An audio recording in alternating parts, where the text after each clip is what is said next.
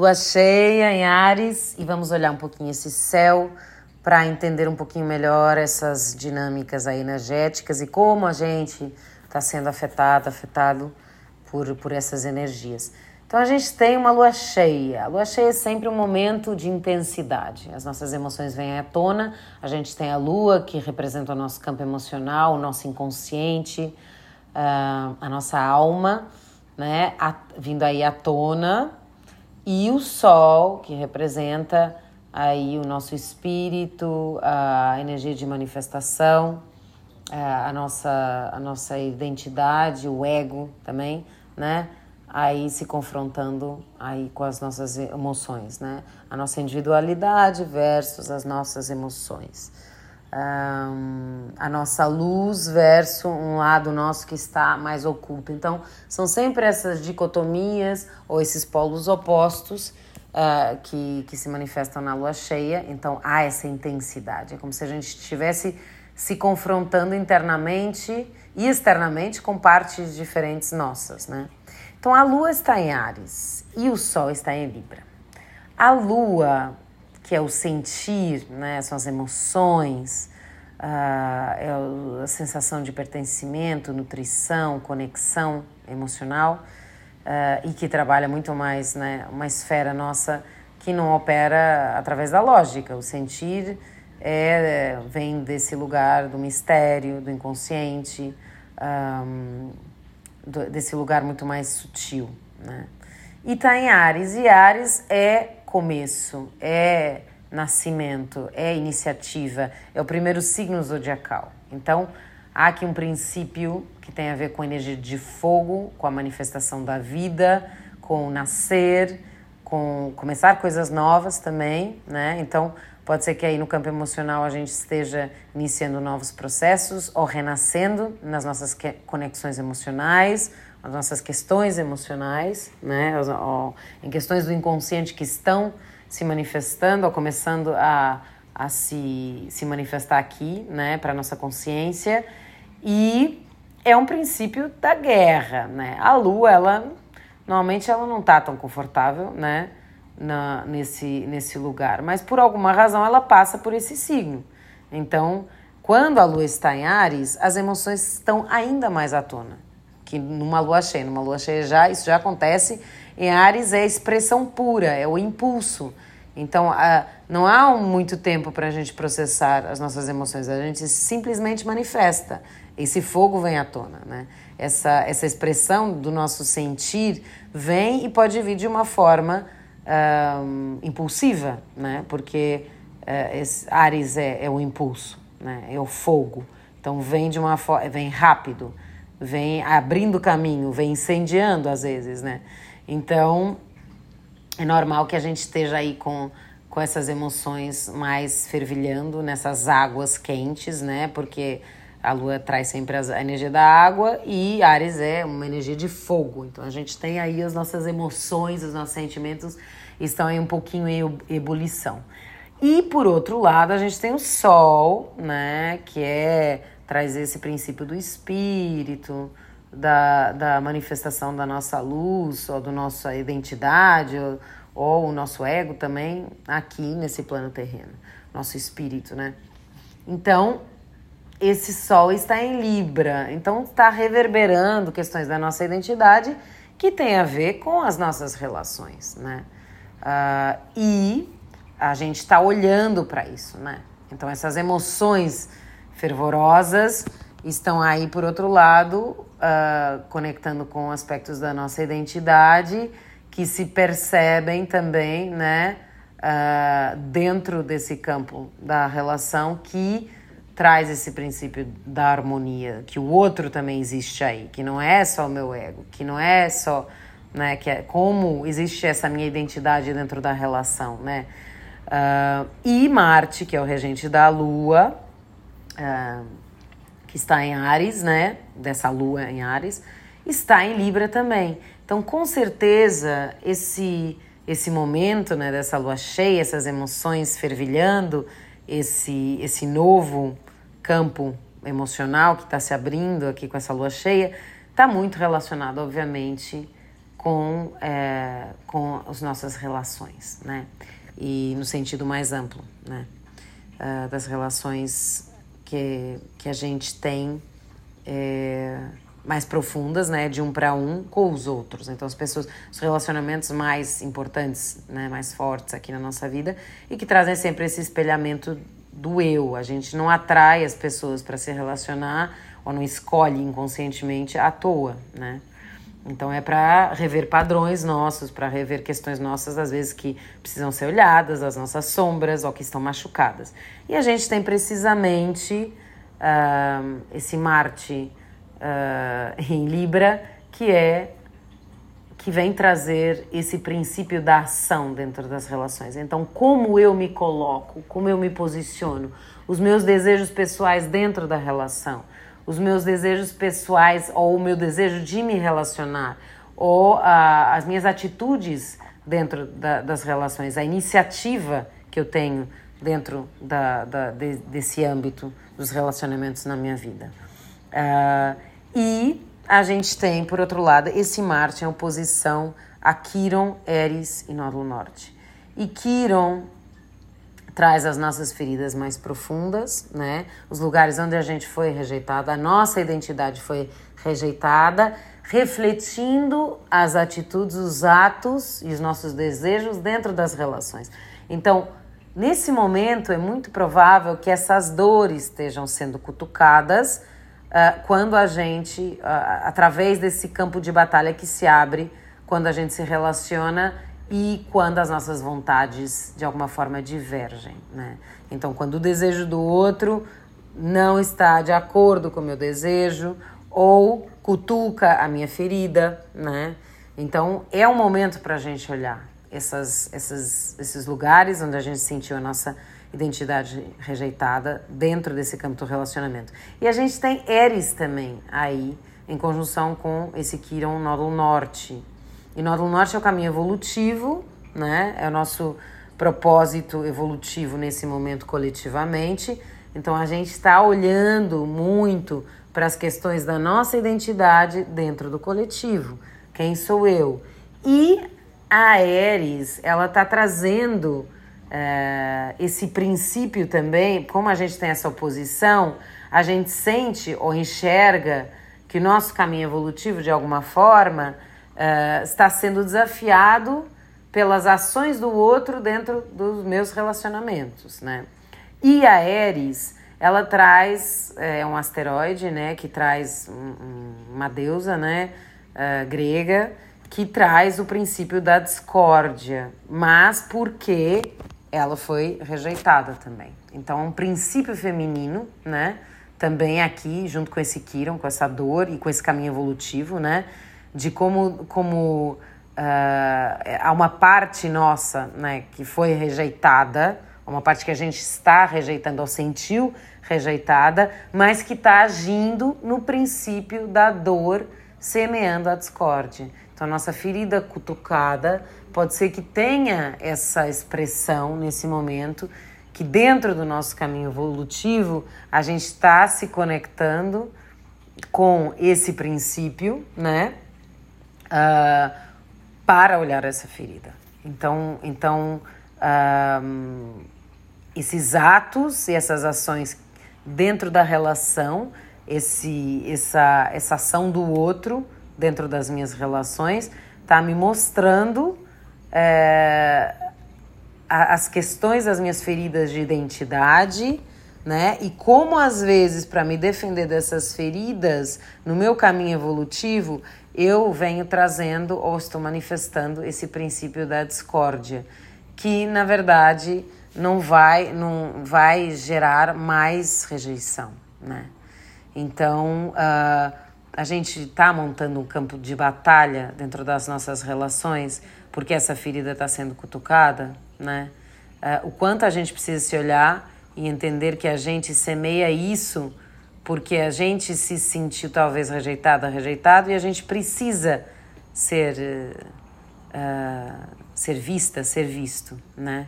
Então, coletivamente a gente está trabalhando essas essas dores, né, do coletivo, né? principalmente dentro desse princípio feminino, tá? Então, uh, a gente está sempre num processo evolutivo de aprendizado, o quanto uh, quando a gente rejeita algo em nós, né?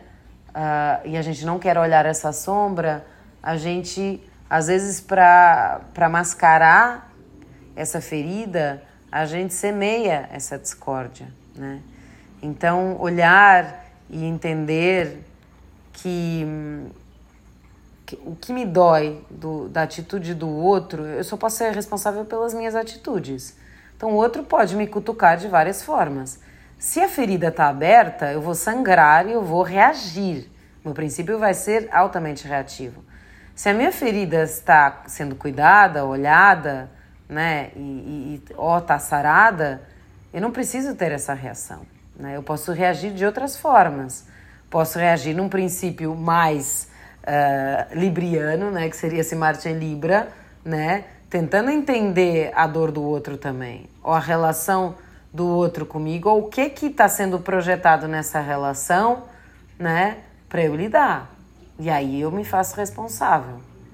Então, é, quanta consciência às vezes ainda precisa ser trazida para essas partes nossas que ainda estão machucadas e que vão trazer essas atitudes, né, que vêm nesse impulso reativo em relação ao outro, as minhas relações, né? E também a consciência de que talvez haja relações que uh, eu preciso soltar, porque o nódulo sul está em Libra, né? E ele está aí fazendo essa uh, nessa presença em Libra e em conjunção com, com o nódulo norte, que às vezes tem a ver com é, o que que uh, o que que eu preciso soltar que vem de um desejo egóico de preservar relações no lugar que elas já não são saudáveis para mim nem para outra pessoa. Então não está contribuindo para ninguém. E, e, todo tipo de relações, né? Então se eu estou vendo que a pessoa me drena, que a pessoa né, me desafia, que a pessoa uh, não, não, não é parceira né, nos meus propósitos, parceira, parceiro, né, na, nas minhas intenções, no meu caminho evolutivo, na minha jornada, que está lá o nódulo norte em Ares, que tem a ver com a minha verdade, com a minha essência, com, com esse meu renascimento, né? Se a pessoa não pode ser, não consegue ser uma doula na relação para esse renascimento meu, uh, por que, que eu insisto em, em ficar apegada a esse a um desejo mais mundano e, e um desejo mais mais egóico de conservar a relação num lugar que ela já não se sustenta, né? E a gente tem a Vênus também lá em Leão, lembrando a gente, né, uh, do, do, do, nosso prazer, de a gente poder brilhar através da, daquilo que a gente ama, daquilo que a gente gosta, uh, dentro da, daquilo que a gente, né, as relações que nos, nos permitem brilhar também, né, porque a Vênus é a regente de Libra, onde estão esses planetas, esse Sol, esse Marte. Tô aqui, perdão, mas tô aqui matando uma, uns mosquitos que, enfim, não devia fazer isso, né, Anitta? mas estão é, aqui me cutucando nesse momento, talvez. Talvez uma bela metáfora para eu, pra eu entender aí, assim, esse espaço do outro, né? Desse outro que quer o meu sangue e de como eu coloco esse limite, né? De mato um animal, né? Tipo, ou não deixo que, que esse que essa, essa invasão, né, que é, que esse Marte também às vezes, né, invadindo o meu espaço ou agredindo, né, a minha integridade física, é, chupando meu sangue, né? Uma bela metáfora aí para tudo que a gente está falando. Então, é, a gente tem essa, essa, essas dinâmicas aí, essas oposições, essas dicotomias, e a gente tem também essa Vênus aí em Leão, mas como oposição de Saturno. E eu acho que essa Vênus em Leão, com essa oposição de Saturno, Saturno está em peixes, e isso é Saturno representa sempre limites, restrições, realidade, maturidade. Então, sim, é um olhar para as minhas relações com maturidade, mas também olhar para os padrões de relacionamento que uh, as ilusões me trazem, né? O, o, esse campo onírico do sonho, mas que também na sombra pode trazer é, esse real, né? Essas, essas, uh, esses contos da Disney, né? Essa, essas idealizações românticas ou, ou, essas projeções, né? Do, do meu eu, né? Uh, da, da, das minhas relações também, ou da forma como eu quero ser amada, amado, né? E se há esse ideal, realmente, assim, eu tenho que respeitar sim o, o, o meu amor próprio primeiro, a, a, onde eu posso expressar esse amor, esse brilho, essa criatividade minha, né, através da minha Vênus, mas também uh, de buscar o real, né, o concreto, e não que a idealização pode me limitar também no momento que eu uh, não, não, não permito esse trabalho da, das relações, porque na busca desse ideal não tem, uh, não tem sapato que encaixe nesse pé, né? Então, da gente também, de alguma forma, olhar é, essas dinâmicas, né? Do que, que é real, do que, que é ideal, do que, que eu idealizei, dos códigos que vêm de fora, uh, das restrições também ainda. Esse Plutão tá aí em, nos últimos graus de Capricórnio, né? Fazendo uh, quadratura com o Marte e trazendo essa quadratura também com Quiron e com o Nódulo Norte. Então, quantas coisas que tem a ver com um poder fora de mim, uma autoridade que, que é de, desse lugar mais conservador, né? Antigo, velho, que já está caduco que me traz referências de, de códigos que não me servem mais né, nesses propósitos uh, de, de eu me conectar com essa essência e com essa minha verdade, com esse caminho evolutivo de descobrir realmente quem eu sou. E às vezes não é fácil, né? Porque a gente tem tanta ruído externo, tanta interferência, que a gente às vezes precisa mesmo silenciar tudo, né? Para entender o que é que é nosso, o que é que somos nós e, e, e o que é que o que é, que é programação, o que é, que é código, o que é que quanto espaço eu abro, quanto eu consigo me liberar e soltar desse velho, quanto isso ainda está ativo em mim, operando, me limitando, me trazendo fronteiras e limites e medos, né, inconscientes, para que eu possa expandir essa expressão do meu eu de verdade, né? Então a gente tem aqui várias dinâmicas, né? É, várias quadraturas. A gente, por outro lado, tem Palas de Atenas em conjunção ao Sol. E Palas de Atenas é uma deusa é, que ela é uma deusa guerreira, mas não é a guerra é, como a guerra que, que é trazida pela energia de Marte, né? Que é da ação, que é, que é do movimento, que é que é da imposição física ou, ou da, da ação contundente, né? A, a Palas de Atenas é uma guerreira estratégica, é uma guerreira que opera através de uma inteligência muito grande, da lógica, e ela está em Libra. Então, a inteligência, e fazendo conjunção a esse Sol, ou seja, em oposição a essa Lua. Então, o quanto eu posso também é, me permitir ou ser auxiliada por essa inteligência na minha estratégia de guerra uh, dentro daquilo que são os duelos das nossas relações nessa vida. Então, o quanto eu posso ser estratégica, ser inteligente na forma como eu entendo que não adianta, talvez, bater de frente. Uh, nessas relações ou deixar que as minhas emoções impulsivas atropelem os processos, né? E, e a capacidade de, da diplomacia e da mediação dentro das relações. Então, é, é um céu tenso, mas também tem aqui muitas oportunidades de crescimento, da gente se rever, para a gente poder olhar nesse externo, como é que isso está chegando. A gente tem Mercúrio em Virgem, super bem aspectado, trazendo, por outro lado, possibilidade de diálogos muito, muito potentes, no sentido de, de expandir a nossa mente, a nossa consciência, de expandir também a, a nossa comunicação da gente conseguir se expressar de uma forma positiva, da gente abrir novos espaços da nossa, da nossa expressão, da gente poder abrir também uh, novas, novas formas de pensar dentro de nós, porque a gente tem esse Mercúrio em trígono com Urano, e Urano traz o novo, traz uh, uma inteligência cósmica, traz o, o abrir e expandir a mente de uma forma harmoniosa, e esse Mercúrio também trígono com Plutão abrindo esse poder da mente, né?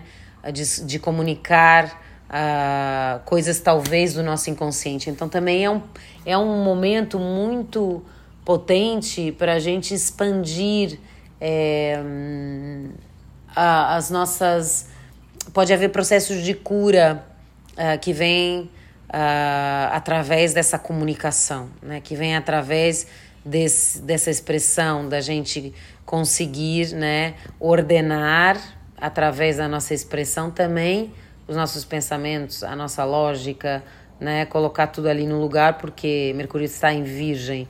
Então a gente está se organizando, está se estruturando através da nossa lógica e também uh, estruturando e organizando a nossa comunicação e a nossa expressão está né, fluida e, e, inteligente. Né? A gente tem somente uma oposição a Netuno que pode trazer um pouquinho de confusão, né? que pode trazer um pouco de desse dissipar da lógica, mas também, por outro lado, também traz processos mais intuitivos.